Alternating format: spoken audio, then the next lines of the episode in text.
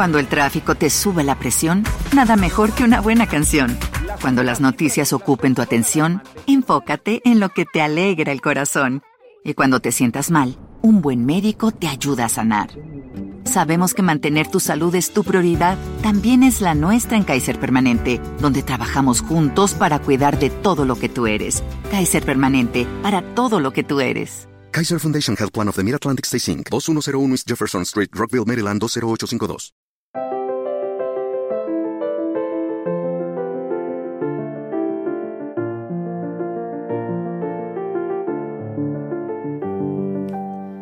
Bienvenidos a Lactando, un podcast de Milcar FM sobre lactancia y crianza con apego, producido por la Asociación Lactando de la región de Murcia. Este es el capítulo 76, el de octubre de 2021. Muy buenas, yo soy Rocío Arregui y vuelvo a estar acompañada por Esmeralda. Buenos días, Esmeralda. Hola, buenos días. Por Inma, buenos días. Sigues con nosotras, Ole. Buenos días. buenos días. Y por Anabel, que le ha gustado tanto la experiencia que quiere repetir. Buenos días. Sí, hola, buenos días. bueno, como ya hemos contado otras veces, no es un gran secreto, intentamos compaginar y, a veces aglutinamos un poquito y eso es lo bueno, que igual que el mes pasado estábamos viendo las caras, pues aquí seguimos con esa presencialidad. Y hoy vamos a hablar de dos cuestiones eh, que nos habéis preguntado a través de comentarios en la web, en el podcast, en el WhatsApp de, de Lactando, en las reuniones que de momento son online por el tema de, la pandemia y todo eso. Y, bueno, vienen de un feedback que precisamente nos encanta, ¿no? Que nos planteéis esas dudas. Vamos a tratar dos temas que yo creo que uno lo hemos pasado o lo pasarán o lo seguirá pasando todo el mundo. Hay excepciones, como no. Y otro, pues que a lo mejor a alguna le da un poco igual. No sé, es una consulta un poco sui generis. Ahora veréis de qué se trata. yo creo que tenemos que abordar primero el de los terribles dos. Mm, o la adolescencia o la crisis de los dos o como se quiera llamar, ¿no? Sí, es que, eh, como bien ha dicho Rocío, eh, siempre viene muy bien que nos contéis qué os inquieta, qué os preocupa y de qué queréis más información. Y una de las consultas que se han ido repitiendo sistemáticamente desde el verano hasta ahora es eh, que han notado un comportamiento muy distinto cuando sus hijos llegan a, a los dos años, aproximadamente a los dos años. ¿no? Muchas mamás no tienen por qué notarlo, pero hay otro porcentaje importante en la que sí se notan que el bebé está más demandante, que parece que se ha vuelto teta adicto, la fase del no se la aprenden enseguida, es no todo, son rabietas continuas, pero lo que preocupa en una familia donde se ha optado por la lactancia materna es que el niño se vuelva, vuelve teta adicto, ¿vale? Y parece como si dejara de, de saber realmente que de hacer las cosas, ¿no? Eh, si antes el niño se vestía solo, pues ahora demanda que le vistan. Si el niño comía solo, mm, deja de comer solo o directamente deja de comer para comer solamente teta. Las tomas se hacen interminables, las noches se hacen larguísimas. Llega un momento en el que mm, todo, lo único que le consuela cuando se frustra y tiene esas rabietas, esas pataletas, es mm, tomar teta. Y a muchas mamás eso les causa un agobio terrible. Y ya no digamos el entorno, ¿no? Como muchas mamás que han estado, bueno, todos hemos estado confinados, ¿no? En este último año. A lo mejor no han llegado ni a conocer a ese bebé que tiene ahora ese brote de crecimiento, salvo por breves eh, eh, visitas. Si durante el tiempo, como ya hemos podido relacionarnos de nuevo y demás. Han conocido ya al bebé en esa etapa, en la etapa rebelde, en la etapa de la, a, ¿cómo ha dicho Rocío? A, a, adolescencia. es que me ha hecho mucha gracia. Pues entonces, claro, el entorno como que no te comprende, te ven un bicho raro. Dicen, dos años, anda, tiene dientes y encima eh, mm, sigue estando teta, pues no lo entiendo. Eso es un problema tuyo porque te has, mm, te has empeñado en que tome pecho, ¿no? Entonces, eh, hay que decir que hay muchos artículos, que hay muchos estudios que dicen que eh, alrededor de los dos años todos los niños, sean alimentados con pecho o con leche artificial, eh, muestran ese tipo de cambio de comportamiento y que es más que una etapa, una crisis de la estancia, es una etapa, es un momento madurativo del niño. Eh, para que nos hagamos una idea más gráfica, es así como cuando tú vas a dar un gran salto, antes de saltar al, al, vacío, ¿no? A lo desconocido, mucha gente lo que hace es mm, dar un paso para atrás como para coger carrerilla para poder afianzarse, y de ese momento pegar el salto madurativo, ¿no? Pues eso sería gráficamente lo que ocurre muchas veces con, con estos niños, ¿no? Cuando llegan a, a, los dos años, a los tres años aquí en España se escolarizan, Eh, eh, también es verdad que los niños criados con la lactancia materna, los estudios dicen que maduran bastante antes, que tienen eh, un, un, proceso bastante madurativo mayor independientemente de cómo se comporte. Ellos se plantean sus preguntas, plantean sus cuestiones, no consiguen expresarse adecuadamente, no consiguen la respuesta que ellos intentan lanzar y eso hace que se frustren.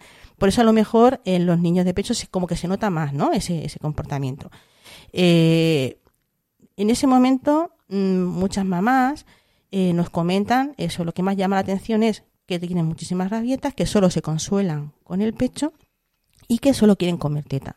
No sé si os ha pasado a vosotros alguna vez, pero muchos niños llegan incluso a dejar de comer, de beber hasta agua. Son niños que sin pasarle nada específico, durante unos días eh, dejan de comer sólidos y se dedican solamente a mamar. Y muchas veces te, crea la inseguridad esa de tendré suficiente leche, que es que tiene dos años.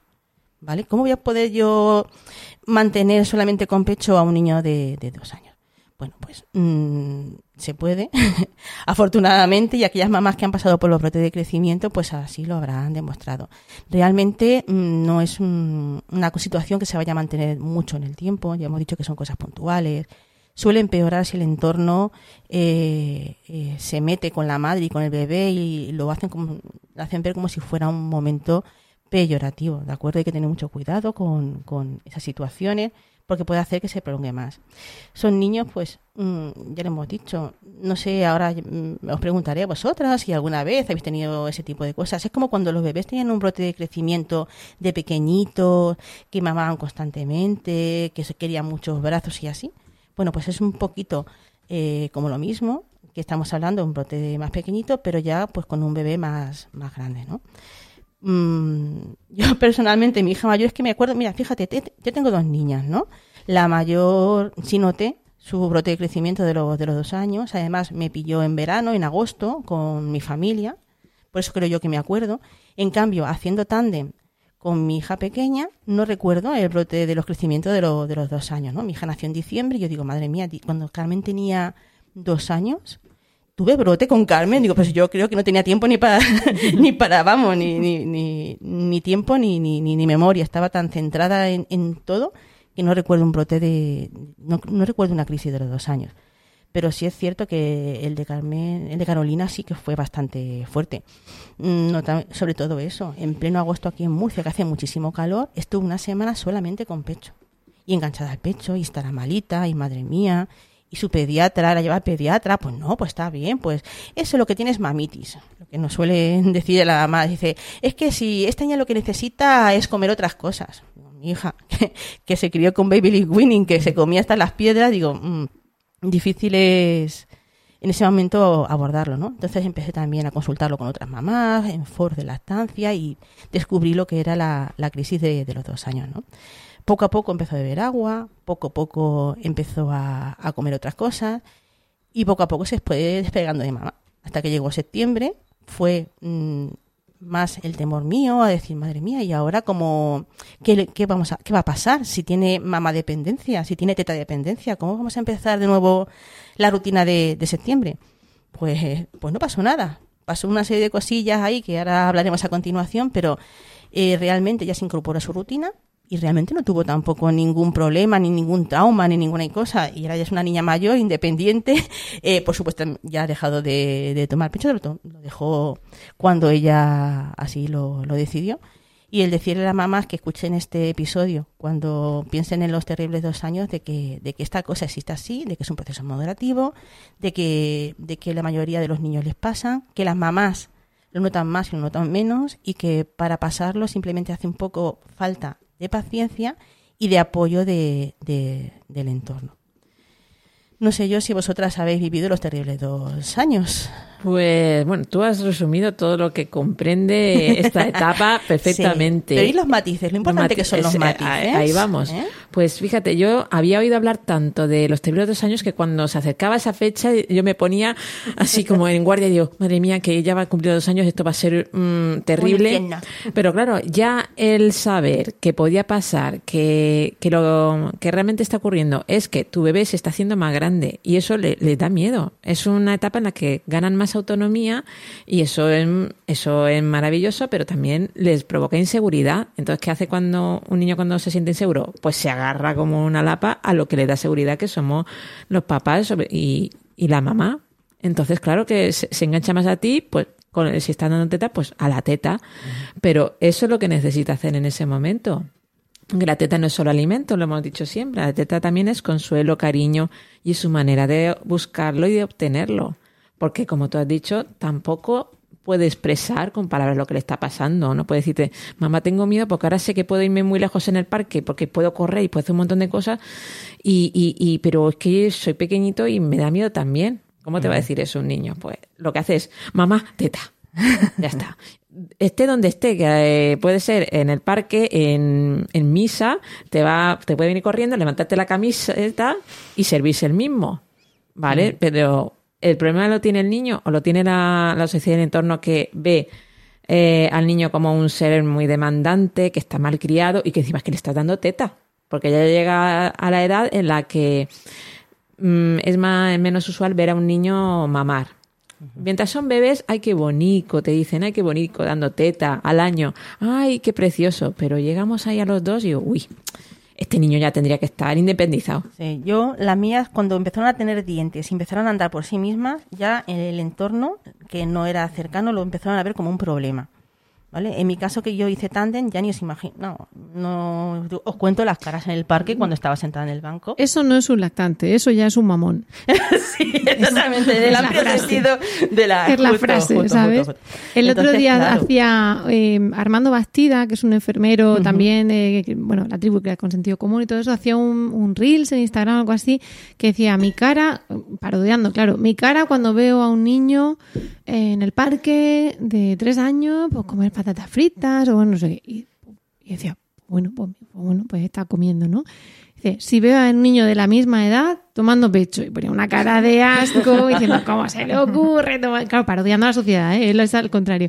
Pero eso era con esta edad. Entonces, un niño se puede meter que, que, bueno, que está muy bien para, para, ciertas ocasiones o no, lo que cada uno quiera, pero que le puedes dar ahí todo lo que te apetezca de chuches de tal, y la gente, ah, pues bueno, pues aquí está, pues bebe un sorbo de Coca-Cola del hermano, se toma una chuche y lo ves enganchado a la teta y te empiezan a salir los ojos de las cuencas y lo ves más. Es que encima, claro, el problema también que añadido es que con la pandemia, es lo que he comentado, y por lo que yo creo que están entrando tantas avalanchas, de, de consultas, ¿no? De, de, de, qué le pasa a mi hijo que está que tiene 19 meses, que tiene 21 meses, que está adicto y que me dice mi entorno que, que, tiene un problema y que el problema se lo he causado yo porque le estoy dando dando teta, ¿no? Si el niño hace, las mismas cosas que hace el tuyo, pero está dando un biberón o Coca-Cola o nubes o, o panchitos o lo que sea, no hay problema. El problema solamente lo ven cuando es la mamá la que está dando pecho, ¿no? Ahí es, eh, y con la pandemia, que no nos hemos visto en la mayoría de, su proceso de crianza,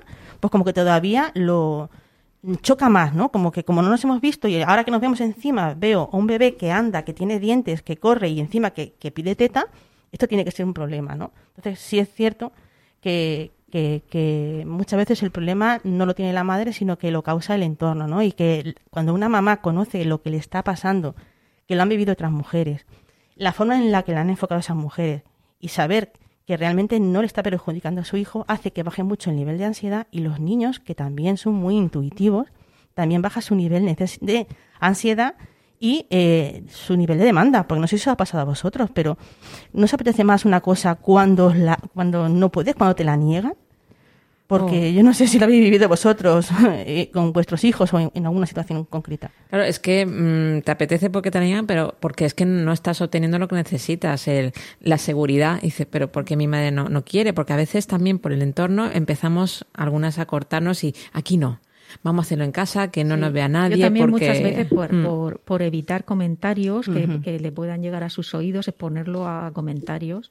En mi caso, que también hay lactancia en tándem, pues pues, pues también me ha pasado, claro. Claro, sí, yo mm, con el tándem, por ejemplo, con la mayor llegué a un pacto, porque es otra cosa. A los niños los cosificamos. Y no son cosas, son personas pequeñas con las que tienes que hablar, tienes que dialogar y tienes que pactar, amigo. Tienes que pactar con el enemigo. Dice, tú siempre estás pactando. Sí, es que tú no pactas con tu jefe, con tus compañeros de trabajo. Pues sí, es que la vida es así. En la vida eres una persona que vives en una sociedad, eres un ser gregario y tu libertad termina cuando empieza la libertad del siguiente. Entonces, claro, tienes que ir haciendo pequeños pactos, ¿no?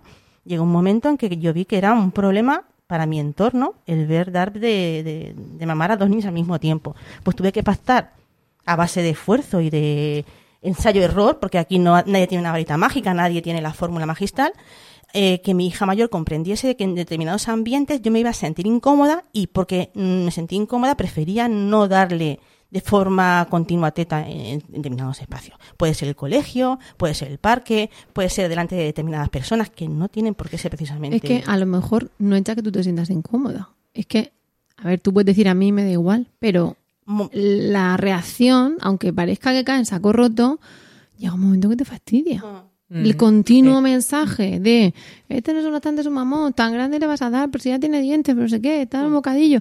Hay un momento en que solamente, o sea, si te lo callas, tienes que morder la lengua. Y si no te lo callas, tienes que estar contestando, ¿no? El otro día. Justificándote. Claro, y al final dices, pero qué necesidad tengo yo de entrar a la guerra. El otro día, eh, mi hijo se puso malo y, hacía un montón que no se ponía malo.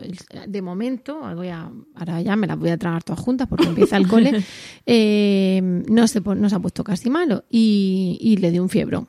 ¿Qué pasa? Que yo no doy teta por que si se pone malo o tal, pero es una de las ventajas. Entonces, eh, da un gusto cuando vas a urgencias y te dicen, como tú das teta, no se te queda ingresado. O como tú das teta, Mm, vas a, hacer, esto en lugar de esto otro, ¿no? Porque saben que... Entonces, el crío se tiró cuando el tráfico te sube la presión, nada mejor que una buena canción. Cuando las noticias ocupen tu atención, enfócate en lo que te alegra el corazón. Y cuando te sientas mal, un buen médico te ayuda a sanar. Sabemos que mantener tu salud es tu prioridad, también es la nuestra en Kaiser Permanente, donde trabajamos juntos para cuidar de todo lo que tú eres. Kaiser Permanente, para todo lo que tú eres. Kaiser Foundation Health Plan of the Mid-Atlantic Stay Inc., 2101 East Jefferson Street, Rockville, Maryland, 20852. Judy was boring. Hello. Then, Judy discovered ChumbaCasino.com. It's my little escape. Now, Judy's the life of the party. Oh, baby, mama's bringing home the bacon. Whoa, take it easy, Judy. The Chumba life is for everybody. So go to ChumbaCasino.com and play over 100 casino style games. Join today and play for free for your chance to redeem some serious prizes. Ch-ch-chumba. ChumbaCasino.com. No purchase necessary. Void where prohibited by law. 18 plus terms and conditions apply. See website for details. En cuatro días, pues hizo un par de comidas buenas.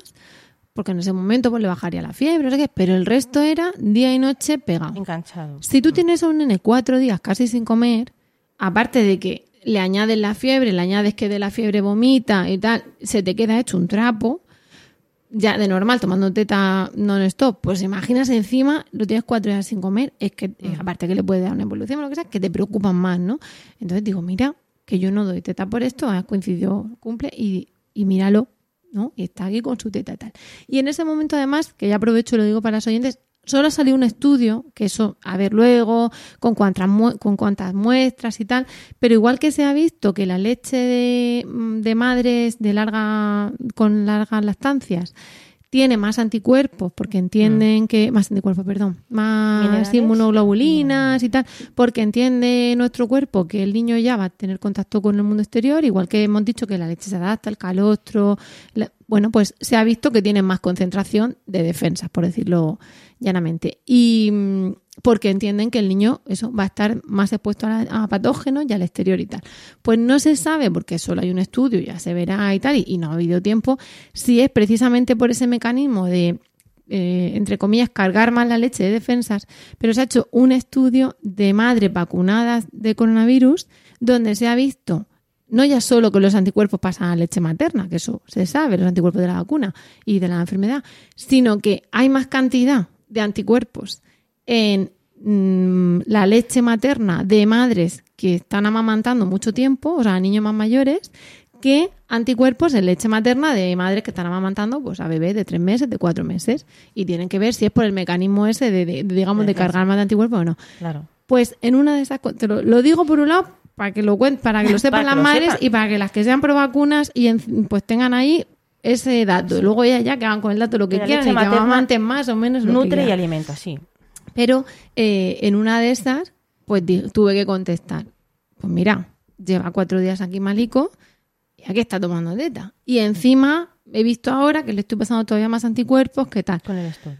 Oye, qué gusto da. Lo que pasa es que no puedes estar continuamente enfrentándote, porque además no te lo va a decir un compañero de trabajo. porque Lo normal será que no te saques la teta en la oficina con el niño, porque el niño está en la oficina, o, sino que sea un abuelo, una abuela, un, un tío, una tía, es decir, alguien cercano, donde al final tienes que estar diciendo, oye, ¿qué pasa? ¿no? Y tampoco es agradable para, para uno mismo. Entonces, Anabel, tú en este caso no, no nada- Es que es lo que estábamos hablando. Hay muchas mamás que lo notan, les agobian porque lo desconocen y no saben cómo abordarlo, pero es que no tienes realmente el porqué. O sea, si tu hijo de dos años mm, no muestra ese comportamiento, mm, a ver, respira hondo y dices, guay, menos mal. Es como aquellos que duermen mejor, duermen peor. Si tu hijo duerme bien y no altera tu ritmo de sueño, bienvenido.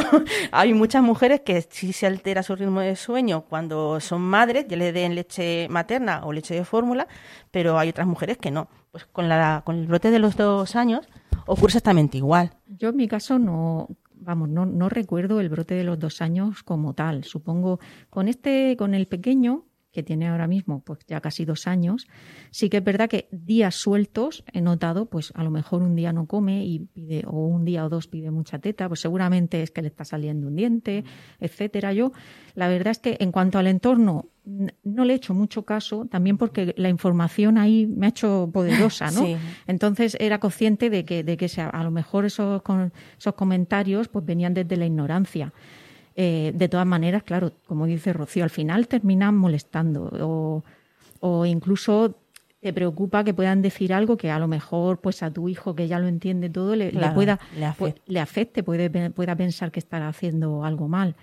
Y yo por lo demás es verdad que sí que me he liberado mucho de estereotipos que nos marca la sociedad, que yo creo que es lo que no- nos crea mucha ansiedad a las madres, porque nos hacen esperar una eh, de los bebés y de los niños pequeños, pues cosas que, que no son. no O sea, hay que dejar que a la naturaleza correr. Y los niños se mueven por el instinto, para la comida, para, para todo. Entonces yo si un día mi hijo no come y está y solamente quiere teta, hombre, a lo mejor pues lo observo, puedo pensar que está enfermo, pero a lo mejor puede ser cualquier otra cosa, pero pero ellos saben lo que quieren. Yo lo que he hecho ha sido siempre escucharlos. Igual pasa con el tema del sueño. A mí me han preguntado, ¿y cómo duerme? Pues digo, muy bien, Muy bien. pero muy bien era que a lo mejor se despertaban tres veces por la noche. Pero claro, a lo mejor entiendo que es que un niño con nueve meses o con ocho meses se tiene que despertar tres o cuatro veces por la Muy, noche. muy buena observación, ¿eh? Claro. Sí, sí, es que es un Otro puede decir muy mal y dice, no, es que lo Además, normal en un niño es que se Claro, despierte. entonces digo, yo no hago nada tampoco. Si a un niño no se le puede obligar a tomar teta, si se quiere destetar, se va a destetar. Entonces, eh, si lo hace él de forma natural, es porque es lo normal. Sea, yo no hago nada extraordinario para, para, dar, para darle pecho. Evidentemente, si la madre quiere destetarlo, puede hacer determinadas estrategias para destetarlo. Efectivamente. Pero que si, si eso no fuese algo normal o natural, él se habría destetado solo. Me encanta, porque es que yo creo que has puesto voz a lo que pensamos muchísimas mamás que, eh, que ha pasado por la crianza eh, respetuosa en niños de, de alrededor de do- dos años. Un aplauso para Anabel. Sí. La has puesto fenomenal. tanto dos años como, como cuando Sí, son sí. recién nacidos. Esperas que ese niño que esté se quede en su cuna. que ¿Cómo vamos a esperar eso? Si es que no. Mm. Entonces, hombre, no- normalmente las madres al final, pues cuando, cuando ya lo tienes en brazos, te das cuenta de que la cosa funciona de forma distinta. Esto no es lo que nos contaron, ¿no? no claro. No, es que, claro, resumiendo ya para pasar al siguiente tema que queríamos plantear. Bueno, ahí tenemos los aquí cinco minuticos, ¿eh? No.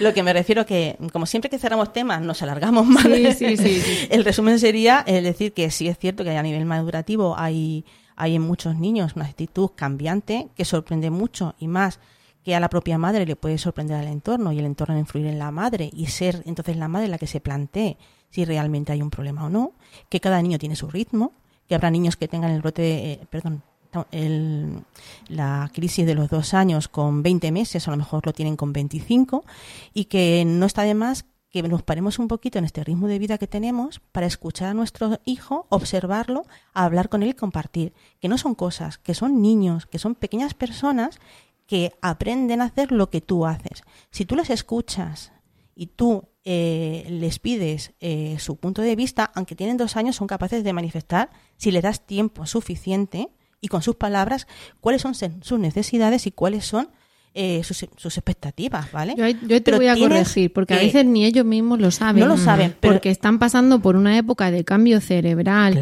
y de cambio físico tremendo. Pero y si, le unimos que a veces se junta un hermanito o se junta una escuela infantil o se junta mm, un no sé ni qué me pasa, pues claro. Pero si tú haces el ejercicio. lleva a los pobres. Si tú haces el ejercicio de intentar escuchar y observar a tu hijo durante cinco minutos, no digo más de cinco minutos, porque a mí, al menos me ha pasado. He estado muy estresada. Cuanto más estresada he estado yo, más estresado se ponen ellos. Nosotros estamos disparados claro, y, nuestra reacción influye. Respiras hondo, te, te, callas y ya cuando tú te callas, te miran y dicen, uff, que se ha callado. y ahora que toca. Y entonces ya respiras hondo, respiras 10, 20, 40, 50 veces las que necesites. Y es como si empezaras de cero. Dice, pero vamos a ver, ¿qué pasa? ¿Qué quieres? Y ya no es el... Es pincha zapato.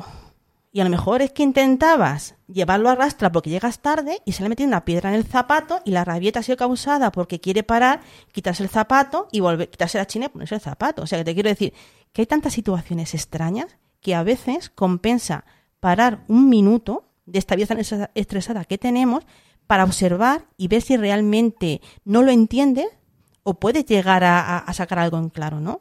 Hablar con nuestros hijos y escucharlos, intentar darles un poco de tiempo a cada uno, eh, es enseñarles a ellos a parar también y a escuchar al resto del mundo. Estás educando a pequeñas personas. Van a tener que ponerse en práctica eso. Y con 18 años te digo ahora que te lo recuerdo. Has abierto un melón. Pero muy grande. Has abierto un melón diciendo, bueno, vamos a ir cerrando. Y para cerrar, voy a el melón. Ese para otro es, post. Claro, es, complicado. Y yo creo que nos metemos ahí en crianza. Eh, yo tengo la mesilla, ¿para qué vamos a engañarnos? Eh, el cerebro del niño explicado a los padres, que tiene, lleva como 10 ediciones, que es maravilloso. Y creo que ayuda mucho, porque no olvidemos que estamos hablando de, la, de las crisis de los dos y tenemos una crisis de lactancia, que los niños que están tomando pecho a veces siguen. Y muchas veces es, tiene esa crisis de lactancia porque está creciendo más, porque ha un cambio cerebral, porque tiene como ese pico de desarrollo. Claro, no es lo mismo que la de las tres semanas, que te la esperas, que estás de permiso de maternidad, mejor o peor, pero la de los dos años lo mismo estás en mitad de la jungla. Entonces tú ya es como de repente, ¿qué le pasa a esto? Ostras, si tenía dos años, ¿no? Pero aparte de la crisis de lactancia, lo que ha comentado Anabel, mmm, te pide teta. Eh, ¿Será crisis de lactancia? Pues no, a lo mejor es que tiene hambre, tiene sed y sabe que está la teta.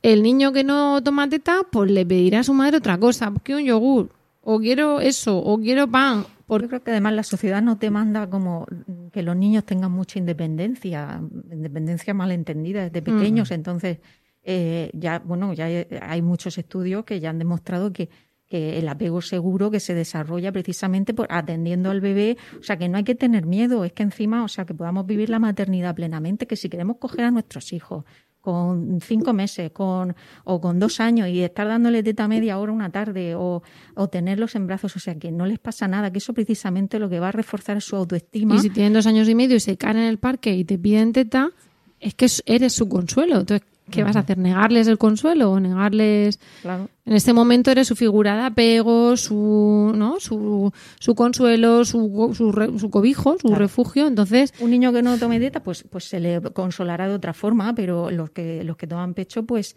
Eh, tienen ese vínculo con la madre y lo mantienen y es un vínculo sano, que eso es una mm. es una cosa que pues, pues mucha gente pues no, no, entiende. No, entiende. no está en madre. y es un vínculo sano. Os puedo asegurar que sin interferir los niños al final terminan de pedir teta para consolarse. O sea, te quiero decir, hay muchas mamás que terminan destetando eh, porque dicen que esa manera no le pide teta para consolarse, pues los niños mm, aprenden a consolarte de esa manera. Es bueno que los niños aprendan a frustrarse. Son resilientes, ¿eh? se conforman y ven lo que hay, pero al principio pero tienes que hacer también un ejercicio como padre educativo y nos metemos en otro melón muy grande. Vamos a estar un quietecitos que si no aquí, más que un podcast, vamos a aparecer aquí un campo sandías.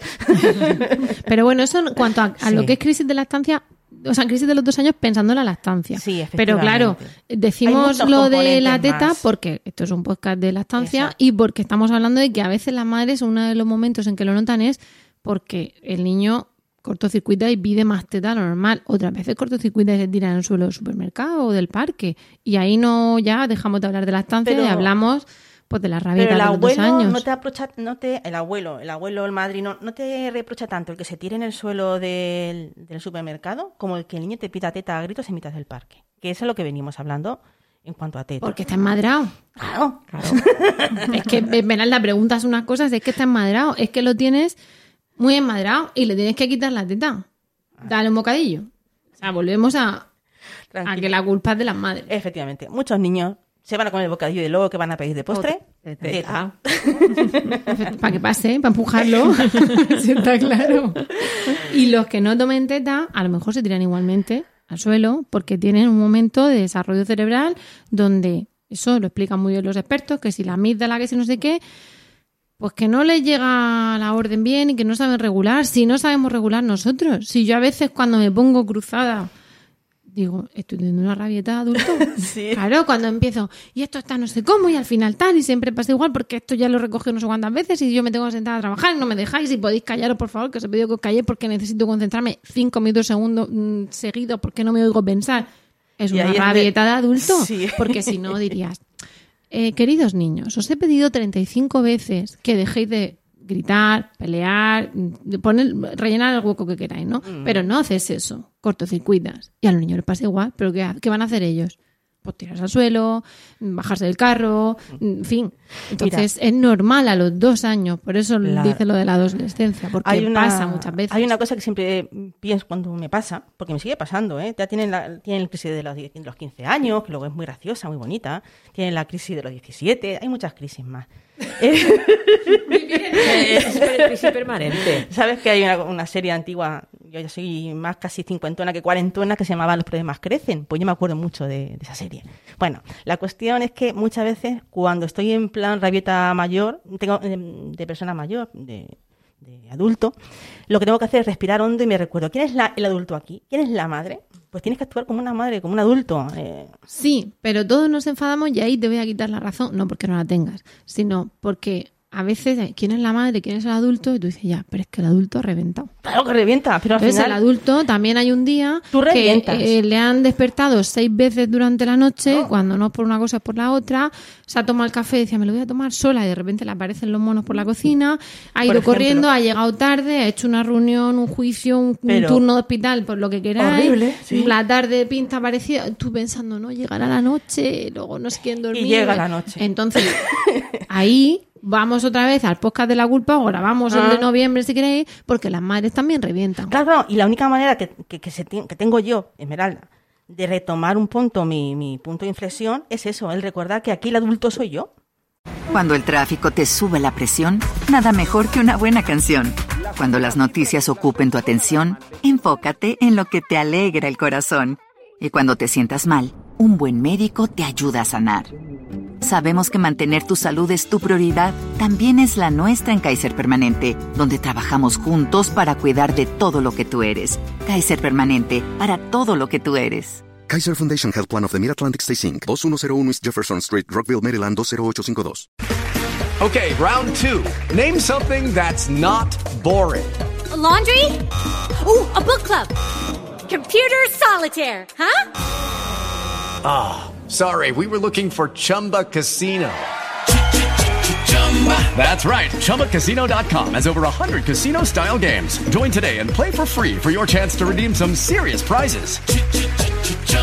ChumbaCasino.com. No purchase necessary. Where prohibited by law. 18 plus terms and conditions apply. See website for details.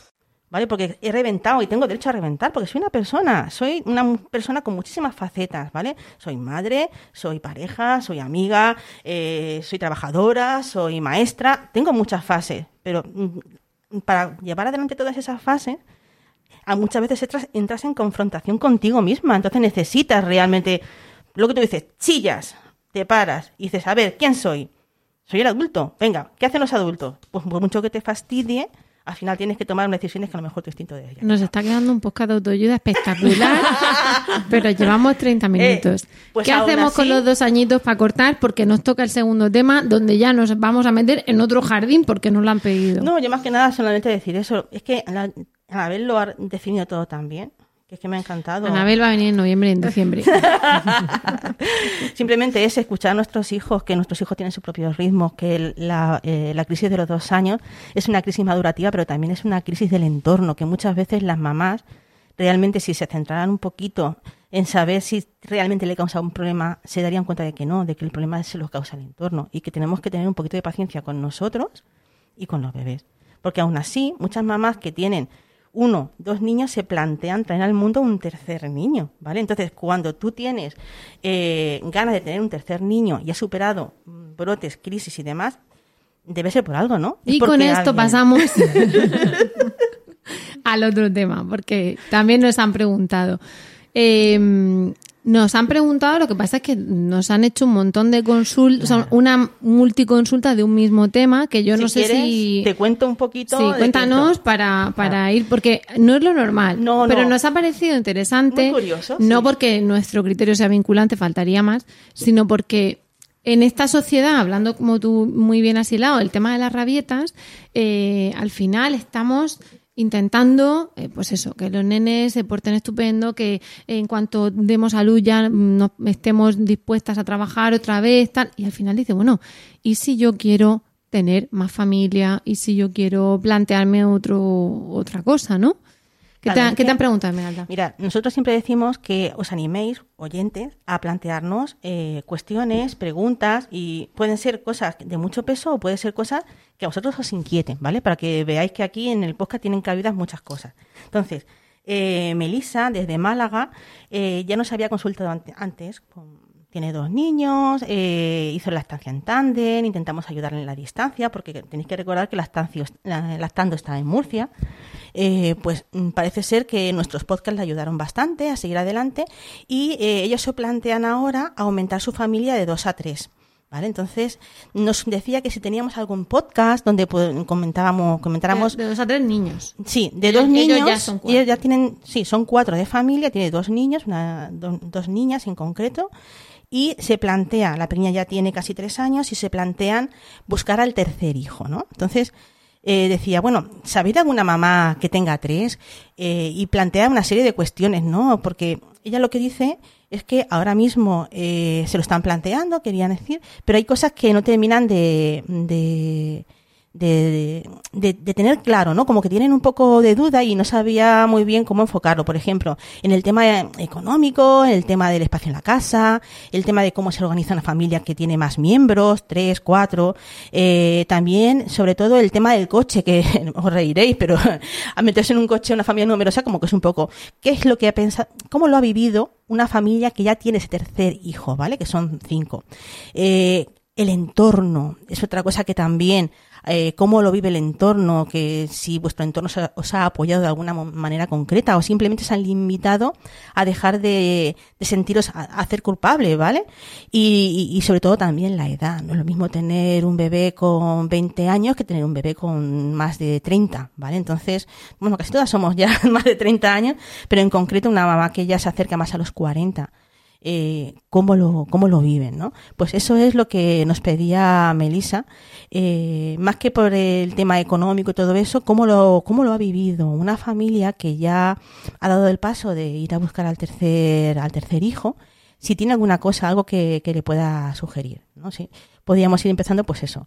En tema económico, las ayudas, el, cómo van a organizar su casa, cómo la han organizado, ¿Qué, qué me decís? Porque yo no puedo mucho cooperar a eso, no puedo mucho, salvo en el coche, porque yo solo tengo dos, ¿vale? Entonces, para mí, fíjate que con solo dos, pasar del primer hijo al segundo hijo fue un salto, ¿vale? Porque yo tenía un coche pequeñito, un 205, un Peugeot, no sé yo si...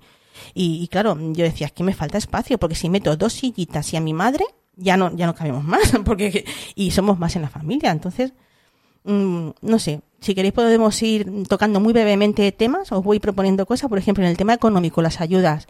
¿Qué ayudas hay para familias numerosas de más de tres miembros? Y de más de tres hijos, de cinco miembros estaríamos hablando. A ver, eh, aquí eh, Inma tiene tres hijos, yo tengo tres hijos, Anabel tengo dos, tiene de dos. momento. De momento, aquí, a buen entendedor.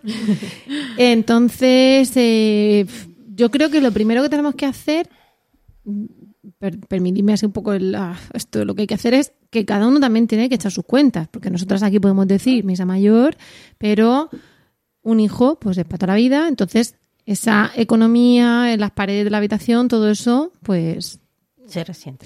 Claro, no, no podemos nosotras dar aquí lecciones, no, No, es lo no, mismo. no, no, no creo la que sea la intención de Melissa. Ya, ya. No, sí, lo sé porque hace un comentario además muy. Que, que por eso queremos tratarlo.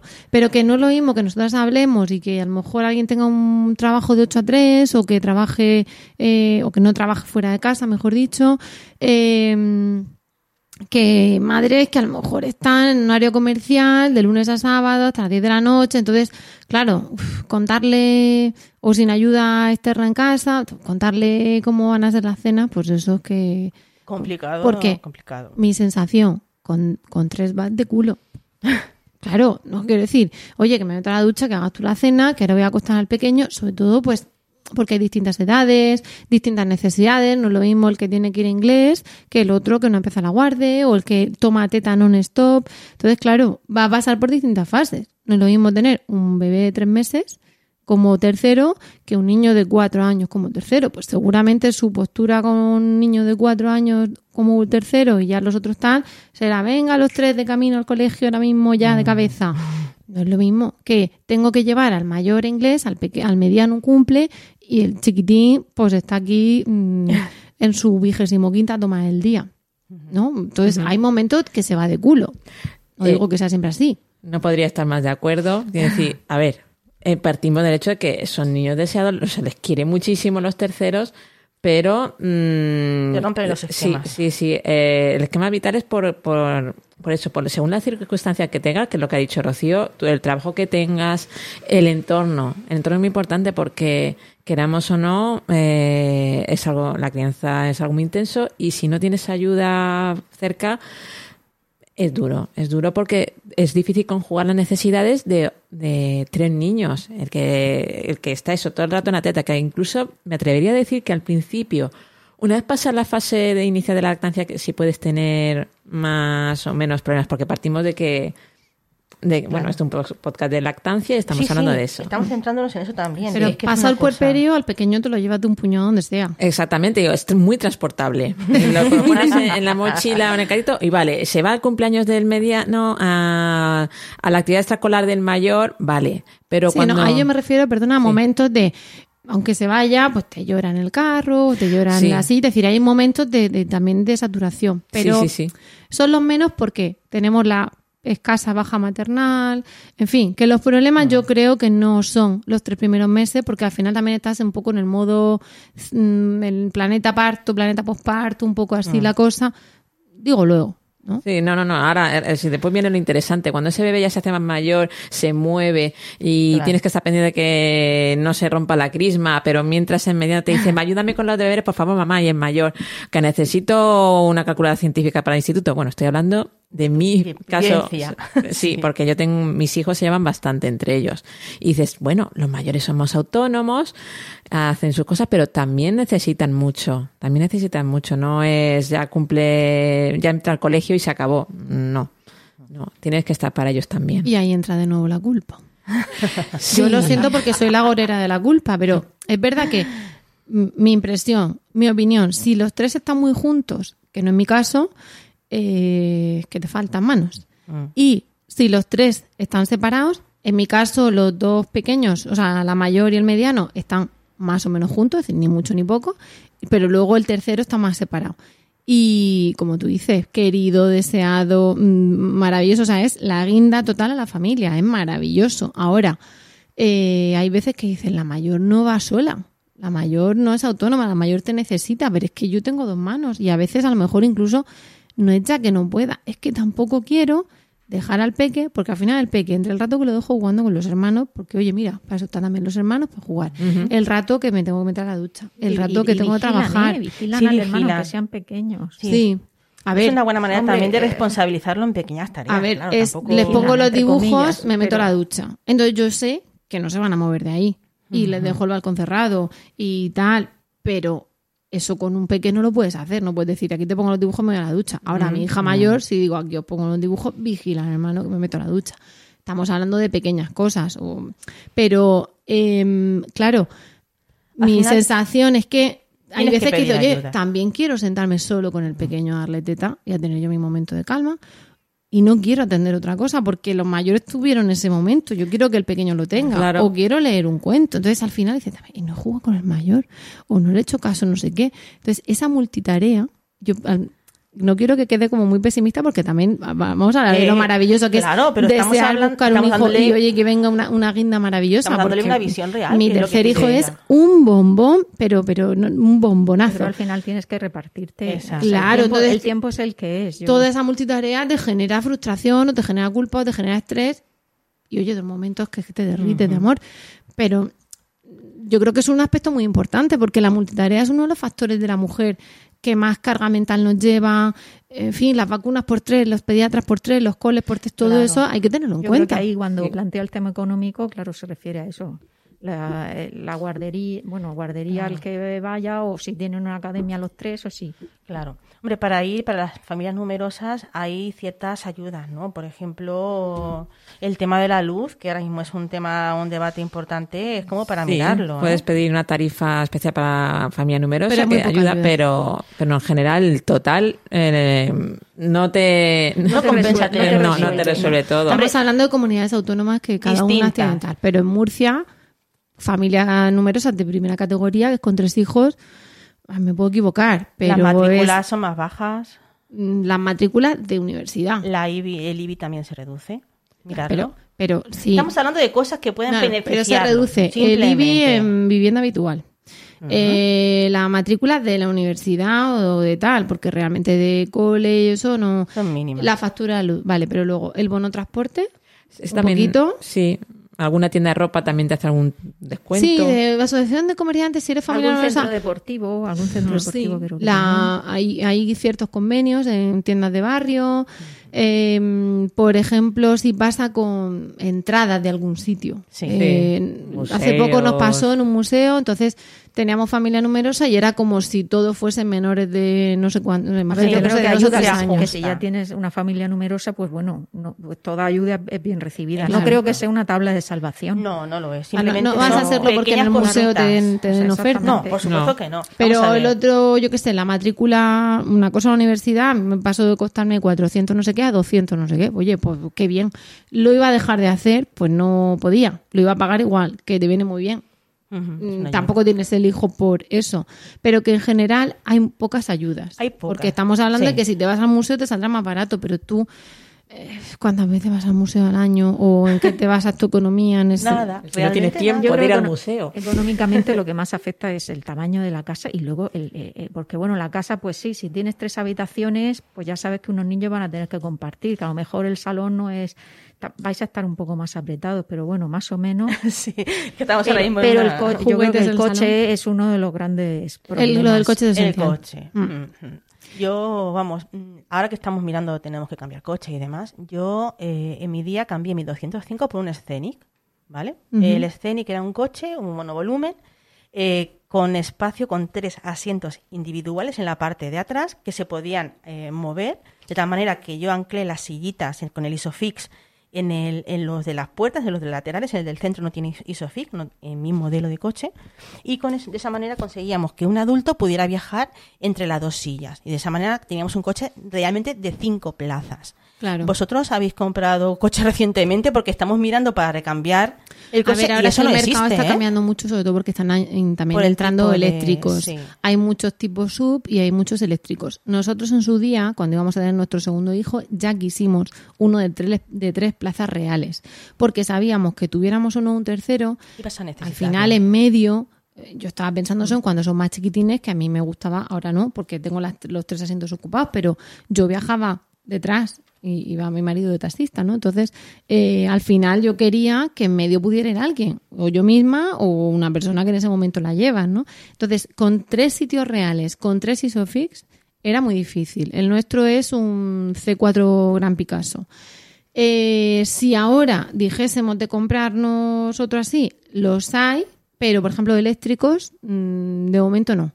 Ahora, ¿qué pasa? Que ya empiezas, como, bueno, como ya son más mayores, pues en lugar de tres sillas, a lo mejor es un elevador, una silla y otro que va a pelo, pero estamos pensando eh, siempre en que no están los coches, digamos, diseñados para No. tres asientos reales detrás. Estamos a, o ya te, pon- te metes en la furgoneta de siete plazas. Yo incluso he visto que hay en el mercado algunos, algunas barras como que adelantan un poco una plaza para que esa plaza del centro, que ya no caben las sillas, quepan, pero creo que no están homologados. Entonces, al final es complicado meter, meter las tres Sí, y sillas. hay una especie de barra que te, te estira un pelín Pero el coche por detrás para meter los tres sitios, pero los, a los niños lo- los esquina un poco más a la puerta Sí. y creo que entonces no, no cumple las normas de seguridad. Lo que no sé si cuando van ocupadas las plazas traseras Lucky Land Casino asking people what's the weirdest place you've gotten lucky? Lucky? In line at the deli, I guess? Aha, in my dentist's office. More than once, actually. Do I have to say? Yes, you do. In the car before my kids' PTA meeting. Really? Yes. Excuse me, what's the weirdest place you've gotten lucky? I never win and tell. Well, there you have it. You can get lucky anywhere playing at LuckyLandSlots.com. Play for free right now. Are you feeling lucky? No purchase necessary. Void where prohibited by law. 18 plus. Terms and conditions apply. See website for details. por, por sillitas se puede poner delante desconectando Sí, airbag, porque sí. me ha parecido que, Que se o sea, que al final si las plazas traseras están ocupadas, puede ir un niño delante con su elevador y su cinturón, un niño mayor, o si cumple la altura del elevador. Hay un PDF de la DGT en internet Exacto. muy fácil de Es ver lo que es a partir de tantos centímetros y tal. Y si también están ocupadas las plazas, lo, lo que has dicho, puede ir el, el huevito, ¿no? El masicosi o la sillita de bebé grupo cero de turno con el airbag desactivado delante. Pero no se recomienda. Entonces, al final, una Hay cosa que es ver que te tengas un segundo coche y que en ese momento digas, me los llevo así, y otra es que todos los, todos los desplazamientos familiares de cinco así vayan así, ¿no? condicionados por eso. Yo creo que Largas hay que valorar pues y la edad de los niños. A lo mejor Exacto. en esa situación está seis meses mientras a uno le pones el elevador y ya cabe. Claro. Y entonces, o si tienes dos coches y bueno, si tengo que hacer algún trayecto de una hora, pues bueno, vamos en dos coches, aunque parezca un poco. Hombre, nosotros los únicos que hemos visto, que son como el Scenic que estoy hablando yo ahora, que tienen tres plazas independientes, sin meterte en un monovolumen familiar de siete plazas, que son súper grandes, súper costosos y consumen bastante, eh, son las furgonetas, porque los monovolúmenes como tal han desaparecido, ahora ya son subs todos. Sí, la furgoneta lo bueno La- es que tienen un efectivamente. portal, no son tan Son estéticas. lateral- ah, no son estéticas, pero tienen No. sus tres plazas, eh, muchos modelos, ¿vale? Estamos hablando de la Kangoo, Sí, del está quedando ahora el podcast de muy- Planeta muy- Motor. Sí. hay, alguno- hay que buscar, pero no es sencillo de, de encontrar. Pero vamos, que tampoco hace falta realmente comprarse un coche grande si tienes una- unas edades en las que no vas a estar eternamente con sillas. O sea, que tampoco hay que agobiarse en ese, Claro. en ese aspecto. Yo creo que una cosa que hay que tener en cuenta también es la que además se, se nos va otra vez, nos ponemos aquí de, de conversación, eh, no ya tanto el coche, porque es verdad que la gente enseña, ¡pum!, el coche. Honestamente, yo como lo tenía no fue una de mis, de mis preocupaciones, pero sé que lo es. Es el coche, es eh, cómo voy a poner la litera o los dos, pero, pero luego creo que también hay madres que, oye, que son unas profesionales de heredar ropa, de esto se pasa de este al otro.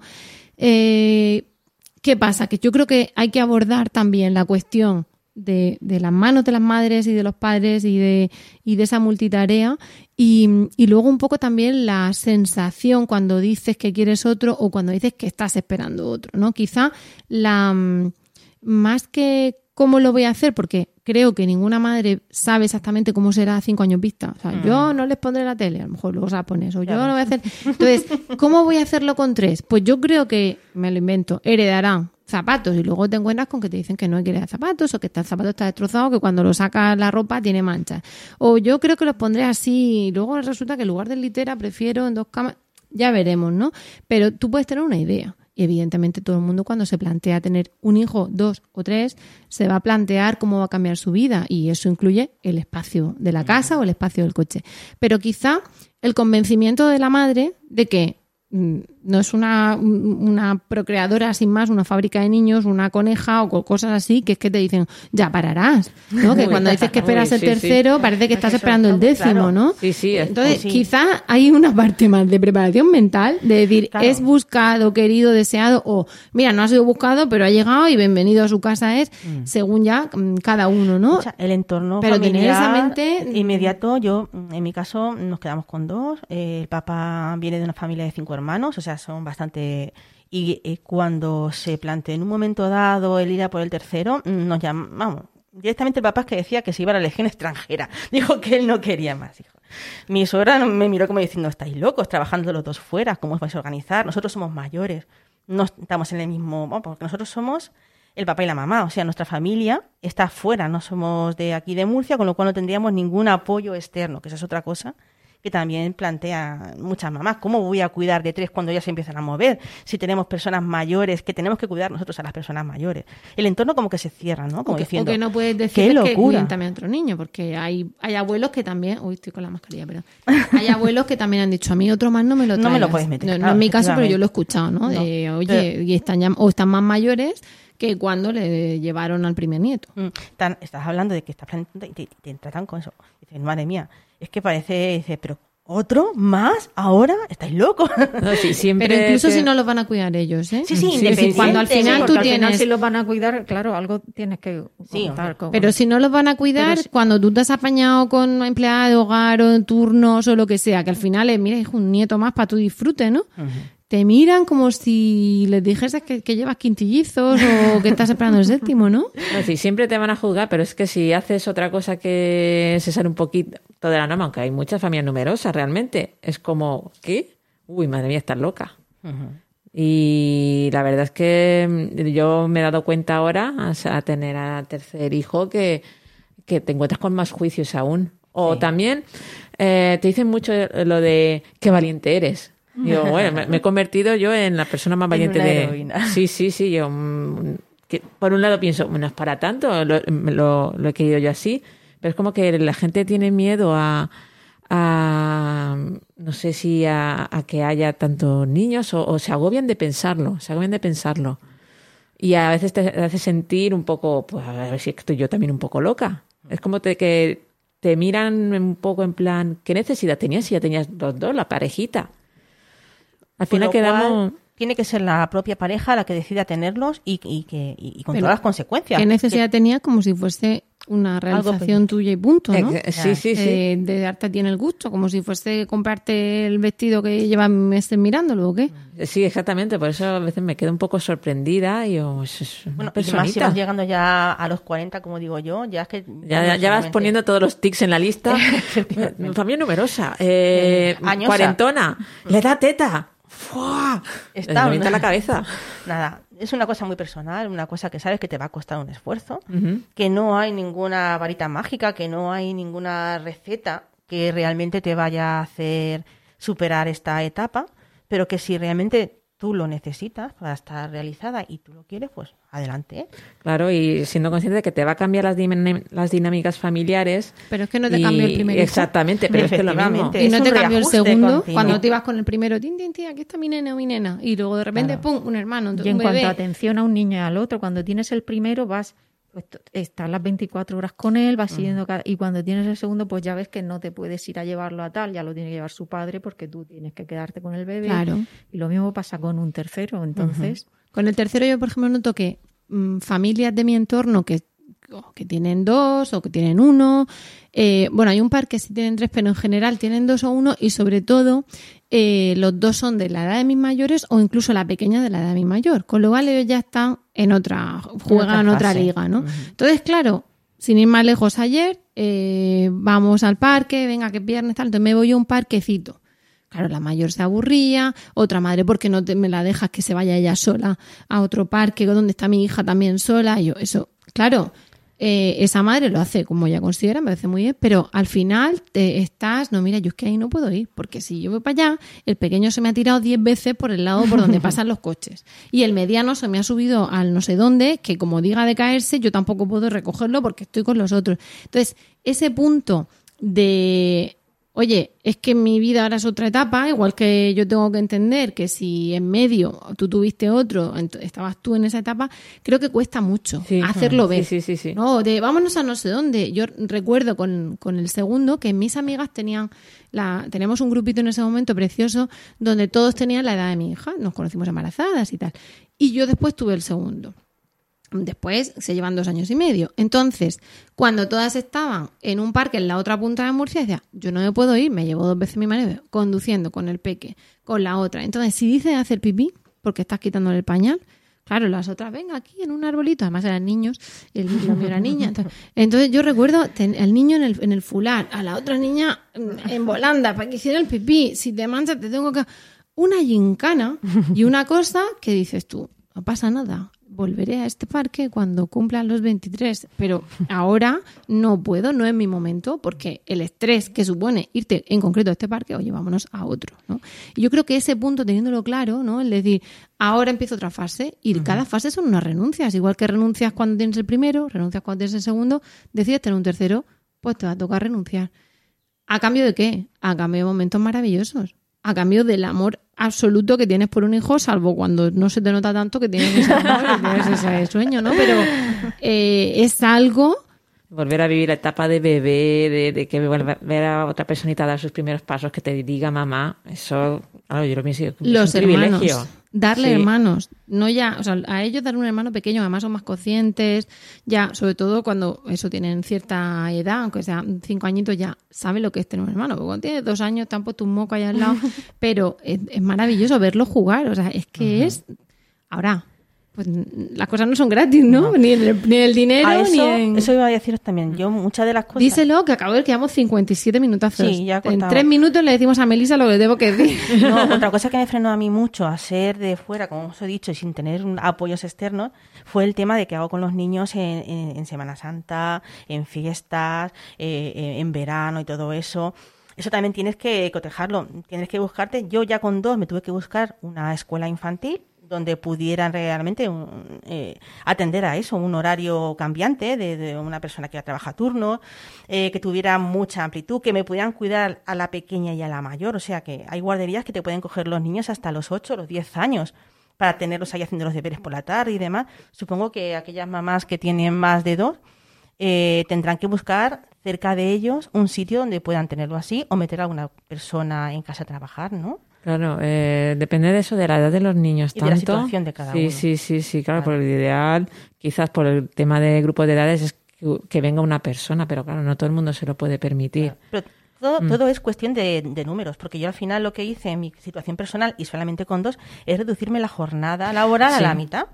¿Vale? ¿Por qué? Porque me hice mis cuentas y me gastaba lo mismo metiendo una persona que me los cuidara que trabajando yo fuera de casa. Y yo dije, media jornada, hasta que la ley me lo permitió, hasta que mi hijo menor tuvo 12 Es años. que ahí abres también Ahí el te- melón de la, de la conciliación y de la Exacto. flexibilidad. Pero vamos, es una cosa que tienes que tener en cuenta tres también. días Sí, sí.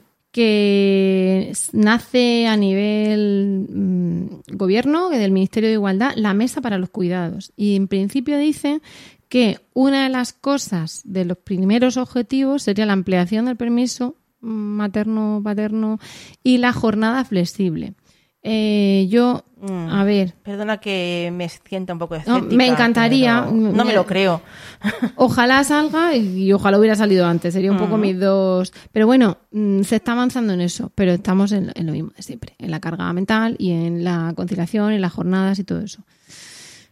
En fin, pues espero que le haya resultado un poco de ayuda, de orientación, no lo sé, pero saber que no ha quedado en saco roto y que si tenéis alguna pregunta o alguna cosa que queréis que se trate en un futuro podcast, pues que estamos abiertos a que nos lo hagáis llegar. Nos enteraremos si Melissa nos dirá si al final se animaron, si no, y luego pues, tienen que venir, ¿eh? Hay que, hay que buscarlos y llamar y hay que llegar. buscar y hay que encontrar. O sea, las dos cosas. Pues, ¿alguna cosita más? Yo creo que le hemos dado un pequeño repaso así en plan lúdico festivo. Pues acabamos de hacer una horaza de podcast. Madre mía. Este mes, además, eh, bueno, pues sabéis que vamos a estar, eh, estaréis al tanto, que si Twitter, que si Instagram, sobre todo, pues se va, se mueve mucho en redes, la Semana Mundial de la Estancia Materna, la que se celebra en España en octubre, no, no la de agosto, que ya, que es, eh, ya, se ha, ya se ha pasado, pero bueno, lo dejamos ahí, ya tenemos dosis de, de lactancia y de podcast de lactando por este mes. Con esto hemos llegado al final del podcast de hoy. Muchas gracias por el tiempo que habéis dedicado a escucharnos y esperamos de corazón que os haya resultado entretenido y de utilidad. Ya sabéis que esperamos vuestros comentarios en nuestra web lactando.org o en emilcar.fm barra lactando, donde también podréis conocer el resto de programas de la red. También tenemos WhatsApp, Instagram, Facebook, mm, Twitter y todo lo que queráis para recibir vuestro feedback y vuestros comentarios. Nos despedimos ahora sí, hasta el próximo programa y os recordamos y os deseamos, como siempre, mucho amor y, mucha teta.